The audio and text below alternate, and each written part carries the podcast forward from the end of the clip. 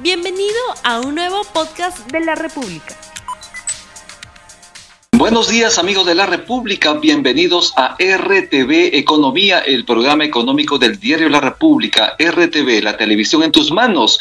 El día de hoy vamos a abordar esta nueva etapa que empieza hoy, la, la nueva etapa de convivencia social y económica, porque el gobierno ha dictaminado, ha decretado que ingresen paulatinamente diversas actividades económicas, porque el Perú en este momento está relativamente paralizado.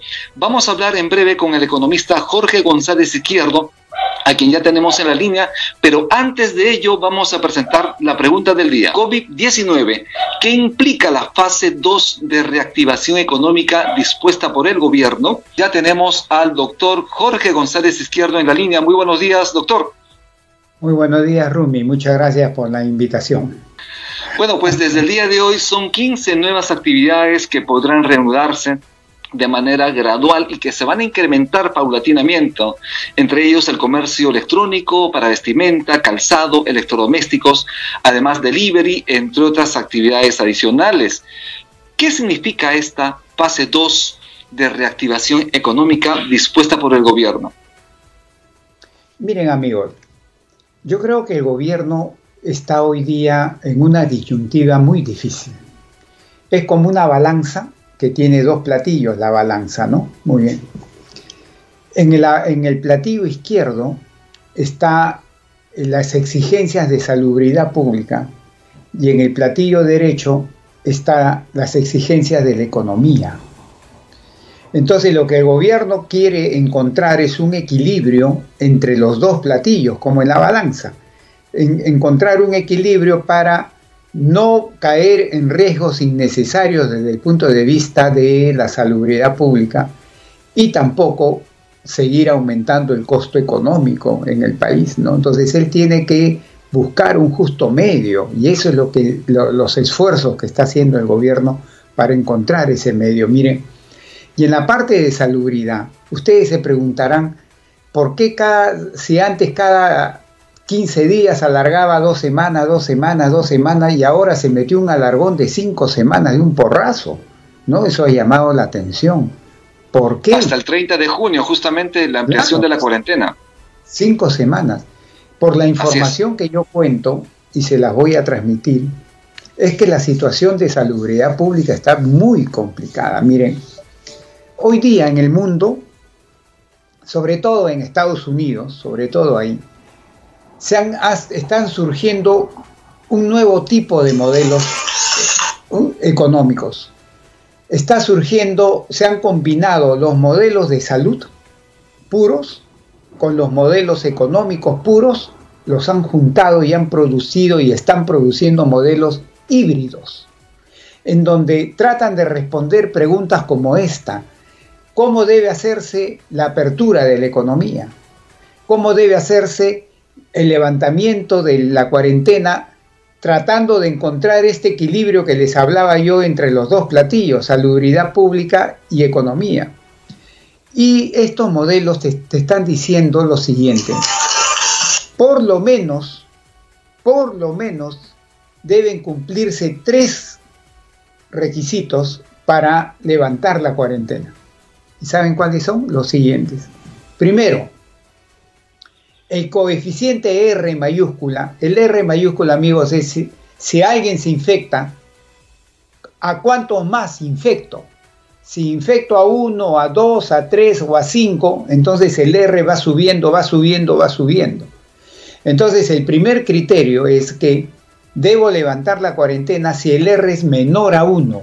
Menor a 1, es decir, que un infectado ni siquiera infecta a uno más. Menor a 1, primero. Segundo criterio, te dice que el número de pruebas diarias que tienes que hacer tiene que ser de tal número que te permita en el futuro detectar que si surge, por ejemplo, en San Juan del Lurigancho o en un distrito de Cerro de Pasco, surge un brote, tú en horas te des cuenta y vas y lo encapsulas, lo tratas. Eso solamente te lo da unas estadísticas, una data muy, muy profusa. Por lo tanto, la cantidad de pruebas diarias que hagas para testear quién tiene y quién no tiene el virus debe ser elevado. Y tercero, por 14 días seguiditos, ¿ah? uno tras otro, tras otro, la tasa de contagio y de mortalidad debe hacer esto. Bajar, bajar, bajar, bajar, bajar, bajar.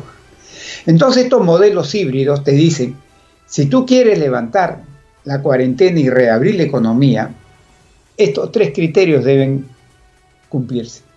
Importantísimo, importantísimo. Y veamos.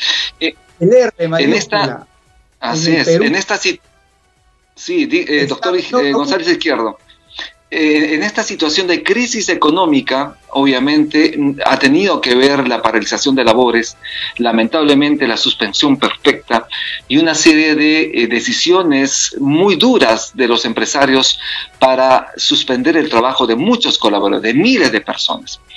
La ministra de Economía señaló que el esfuerzo fiscal hasta este momento es del 17% del PBI, es decir, del Producto Bruto Interno ¿Esto cuánto representa en soles? ¿Y usted cree que esto realmente es así?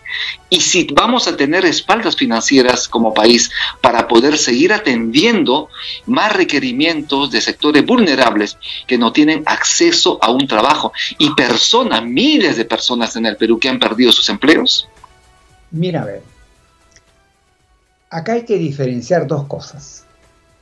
La fase de emergencia y la fase de reactivación. Esa es como una persona que llega de emergencia a un hospital. En la fase de emergencia lo que tú tratas es de salvarle la vida, estabilizarle, ¿no? Y una vez que lo estabilizas, lo pasas a sala. Y ya en sala le dan un tratamiento para que se recupere con el tiempo y se ponga sano, ¿no? Eso es lo normal. Con la economía ahora está pasando algo similar. Estamos con la cuarentena, estamos en una etapa de emergencia, en lo que lo que se está tratando es de que la economía no, no colapse, em, que no quiebren muchas empresas, que no haya mucho desempleo, que el sistema financiero no colapse. Eso es la fase de emergencia y ahí es donde el gobierno está gastando casi todo lo que están diciendo del 12, 14, 17% del PBI. Están reparando daños están en control de daños. Pero luego va a venir la fase de recuperación que creo yo empieza ahora en, mayo, en junio, la fase de recuperación en la que ya ahí entras a otro tipo de política económica, ya no es de reparación de daños, ya es de estimular a la economía para que rápidamente alcance su normalidad. Y es ahí donde también te vas a tener que gastar varios puntos porcentuales más del PBI solamente en estimular la economía, ya no en reparar daños, porque en reparar daños te estás gastando lo que te estás gastando hasta el día de hoy, pero eso no es estimular. Para recién vamos a entrar a la fase de estimular la economía y la gente dirá, oye González Izquierdo, tú te paras llenando la boca de estimular, ¿qué es eso? Ah? ¿Qué es eso? Déjenme explicarles con un ejemplito lo importante que es esto. Miren, con la fase 1, 2, 3 y 4 que el gobierno ha dicho, básicamente lo que está haciendo, y lo voy a poner en caricatura para que se entienda fácil, básicamente lo que está haciendo es abrir las puertas de las fábricas y abrir las puertas de las casas de los trabajadores para que vayan a las fábricas a trabajar. Muy bien. Es decir, a la fábrica les dices, ya cumpliste con tu protocolo de sanidad que te estoy exigiendo, tienes tu certificado para que puedas operar, puedas producir, dale para adelante. Muy bien. Eso es lo que se está haciendo con la fase 1, 2, 3, 4. Y eso es lo que lleva a la ministra, la señorita ministra de Economía a decir, la economía está trabajando al 70, al 80, al 85%, basado en cuántas puertas estoy abriendo. Pero eso no garantiza la velocidad en que se recupere la economía, el empleo y los salarios. ¿De qué, de qué depende eso? ¿Saben de qué depende? De si hay poder de compra, de demanda, de gasto, porque no hay ningún productor, gerente, dueño de una empresa que va a ponerse a producir como loco si sabe que en el otro lado del mostrador no hay compradores. Van a producir de acuerdo a los compradores que haya. Así es. Entonces, ¿quién va a determinar la velocidad de recuperación de la producción, el empleo y los ingresos de la gente? que el estado de la demanda interna, el gasto, el poder de compra que se genere, porque si el poder de compra es chiquito, la producción va a ser chiquita. Y si el poder de compra es inmenso, la producción va a ser inmensa y el empleo y los salarios van a subir. Entonces va a depender mucho de qué se, cómo se estimule el gasto interno, la demanda interna, porque eso es lo que me va a determinar la velocidad con que llegue a mi normalidad. Y es ahí donde yo estoy viendo que no se está haciendo mucho falta más por hacer. Esto es RTV Economía, el programa económico de la República. Estamos con el doctor Jorge González Izquierdo hablando de esta segunda fase, en la fase que empezó el día de hoy con la finalidad de que 15 tipos de negocios puedan ingresar al mercado y de alguna manera puedan avanzar dándole trabajo a esas personas. Tenemos preguntas del público. Envíe sus comentarios, envíe sus preguntas. Señalan lo siguiente. Señor González Izquierdo, usted fue ministro de Trabajo del gobierno de Fujimori en el decreto legislativo 728 se pauperizan las relaciones laborales y se crea la suspensión perfecta. ¿Se siente responsable de haber dado una norma a todas luces muy en contra de los intereses de los trabajadores? No, no, no, esa es toda esa legislación laboral empezó en el año 1992 con la época del señor ministro que en paz descanse Carlos Boloña. Ahí empezó toda la legislación laboral yo no hice esas, normas, eso es un... Pero usted me, están este cargando un, muerto, me están cargando un muerto que no, que no, no, no me corresponde a mí, ¿no? Y por otro lado. El decreto legislativo 728 que usted firmó junto a Alberto Fujimori, y esto es la norma que está justamente actualmente vigente. Claro, pero eso ya, eso era una política que tenía ya el gobierno desde años atrás, ¿no? Entonces, y, por otro lado, miren, lo que hay que tratar de evitar ahora es que quiebren empresas y las relaciones laborales se rompan. Porque una cosa es despedir a un trabajador, sacarlo a la calle y que él vea cómo encuentra un nuevo trabajo. Y otra cosa es mandarlo a la suspensión perfecta de labores hasta tres meses, en donde el vínculo laboral no se rompe. Y si la situación económica mejora, los vuelves a llamar para que trabajen. Ya no se rompió el vínculo laboral. Es bien distinto cuando te despiden y el vínculo laboral se rompe, porque ahí es donde tú tienes que ir a buscar trabajo en otro sitio. Pero cuando estás en suspensión perfecta de labores, te regresan a los tres meses o a los dos meses o al mes y tienes todavía la posibilidad de tener tu trabajo en esa empresa. Todo va a depender de cómo le vaya a la empresa. Así es. Esto es RTV Economía y en el caso de la fase 2, ¿cuánto cree usted que puede aportar a la economía esta fase 2 para una cuarentena que ya va por el día 71? Mira, va a depender mucho de una serie de cuestiones. Por ejemplo, ya te ya lo he dicho, a mí la velocidad con que se recupera la economía va a depender del poder de compra, de demanda, de gastos de, la gente. Pero también hay otro factor. Miren, si las exigencias, los protocolos de sanidad son muy complejos y costosos, son pocas las empresas que van en un comienzo a poder operar, porque son las que tienen que cumplir eso. Mira lo que hace poco un, canal de televisión sacó a una serie de, señores mototaxistas. ¿Sabes qué reclamaban? Que las exigencias que les ponían a ellos para salir a operar con su mototaxi era poner, era poner una especie de, de distinción entre él y los pasajeros que venían atrás. Igual le están exigiendo a los taxis. Pero yo vi esto en, en la televisión con los mototaxistas ¿Y sabes qué le exigían? Que eso que iban a poner tenía que tener un porcentaje tanto de, ancho, que si no cumplía no valía. Y ellos mismos decían, cumplir con todas esas exigencias me llevaría a mí gastar 400 soles, que no tengo. Entonces me van a obligar a mí a salir por lo bajo, porque tengo que generar ingresos.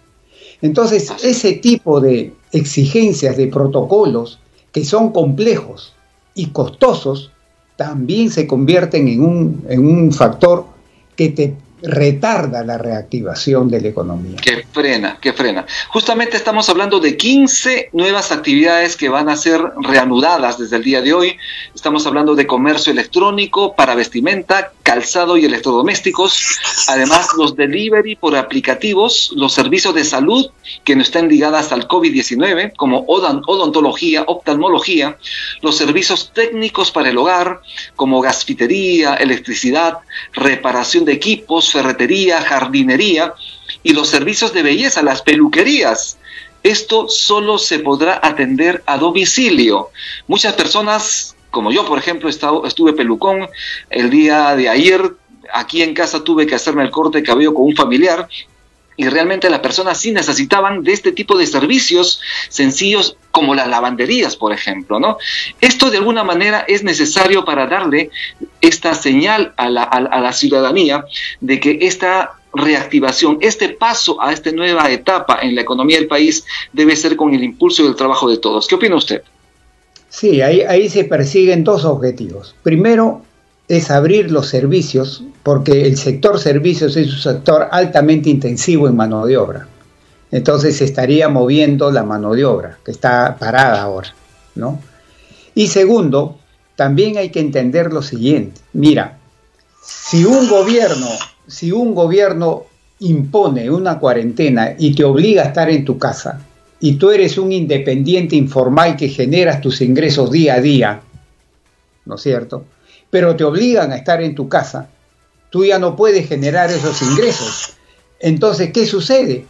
Que el gobierno o el Estado en general te tiene que dar esos ingresos para si quieren que, tú te quedes en tu casa. Pues. Pero obviamente el gobierno está teniendo problemas para llegarle a este sector de independientes, informarles, para llegarles con un ingreso. Está teniendo problemas. Recién con los 760 soles se, espera que esta semana empiece a entregarse. Y ya después de tres meses. Entonces, se espera que eso sea así. Entonces, ¿qué es lo que se está haciendo? Justo a ese sector de independientes informales se les está abriendo las puertas para que ellos salgan a generar sus propios ingresos y le descarguen la carga al Estado y especialmente al gobierno. Porque si no hace eso, el gobierno, si lo va a obligar a quedarse en su casa a un jardinero, a un taxista, a un mototaxista, va a tener que darle el ingreso para que por lo menos sobreviva, coma, se cure si está enfermo, pues. Pero lo que no puede hacer es dejarlo en su casa obligado y no darle el ingreso, porque lo estás condenando a una pobreza bárbara. Entonces, este es el segundo objetivo que se busca al liberar estos servicios, es que la gente salga a generar sus propios ingresos y de esa forma descargarle la, carga, la pesada carga fiscal que ya debe tener sobre sus hombros el gobierno, ¿no? Así es, son miles de personas, posiblemente millones de personas que perdieron su trabajo y también van a salir a buscar sus propios ingresos. Estamos ya cerrando RTV Economía, doctor Jorge González. concluir con, con, esto? Mira, el empleo normalmente uno lo mide, ¿no? El INEI saca y dice tantas personas han perdido su trabajo, ¿no? En Lima sacó que empleo adecuado han perdido 940 mil personas en el trimestre febrero, marzo, abril, ¿no? Pero ¿sabes qué no toman en cuenta, Ruby? Que desempleo también es cuando te cortan las horas de trabajo. Cuando te recortan, si tú tenías, tenías 10 horas de trabajo y ahora te ponen 6, eso también es desempleo. Entonces, realmente las cifras oficiales de desempleo deben ser bastante mayores porque no te consideran el menor horas, la, menor horas de trabajo eh, que, puede, que te están cortando. ¿no? Si tú consideraras también el corte de horas de trabajo a la semana que te están dando, yo creo que el desempleo sería bastante mayor que lo que muestran las estadísticas muy bien, algo chiquito, algo para terminar el programa. Este, ¿Cuáles serían sus recomendaciones tanto al gobierno como a las personas que lo están escuchando en este día 71 de cuarentena? Y también una pregunta que nos hace el público. Si usted hace un mea culpa de la norma publicada durante la época de Fujimori, el decreto legislativo 728 que dice la gente pauperiza las relaciones laborales en el país. Con eso estamos terminando, doctor. yo no creo en eso, señores. Eh, si no hubiera suspensión perfecta de labor y la cosa estaría peor ahora porque habrían despedido a muchísima gente, estaría en la calle pateando latas ahora. Y segundo, yo no creo en la estabilidad laboral. La estabilidad laboral completa, perfecta, esa de que no puedes despedir a nadie, eso no se imaginan la cantidad de problemas que pueden causar a una economía y a un país. No es eso, eso no se puede pedir ni postular. Muy bien, muchísimas gracias. Estuvimos con el doctor Jorge González Izquierdo, él es economista. Hemos hablado sobre esta fase 2 de reactivación de las actividades económicas dispuestas por el gobierno. En este día 71 de aislamiento social obligatorio, es por eso que todos debemos quedarnos en casa. Es el momento de colaborar, es el momento de estar atento a lo que sucede en nuestra familia, asearnos, llevar la distancia social, utilizar el barbijo que llamamos en la zona sur del país, que estamos hablando hablando del tapaboca o la mascarilla, y fundamentalmente lavarnos las manos. Debemos evitar más muertes, debemos evitar más contagios en el Perú. Esto es RTV Economía. Mi nombre es Rumi Ceballos y nos vemos el día de mañana con un programa similar. Muchísimas gracias. No olvides suscribirte para que sigas escuchando más episodios de este podcast.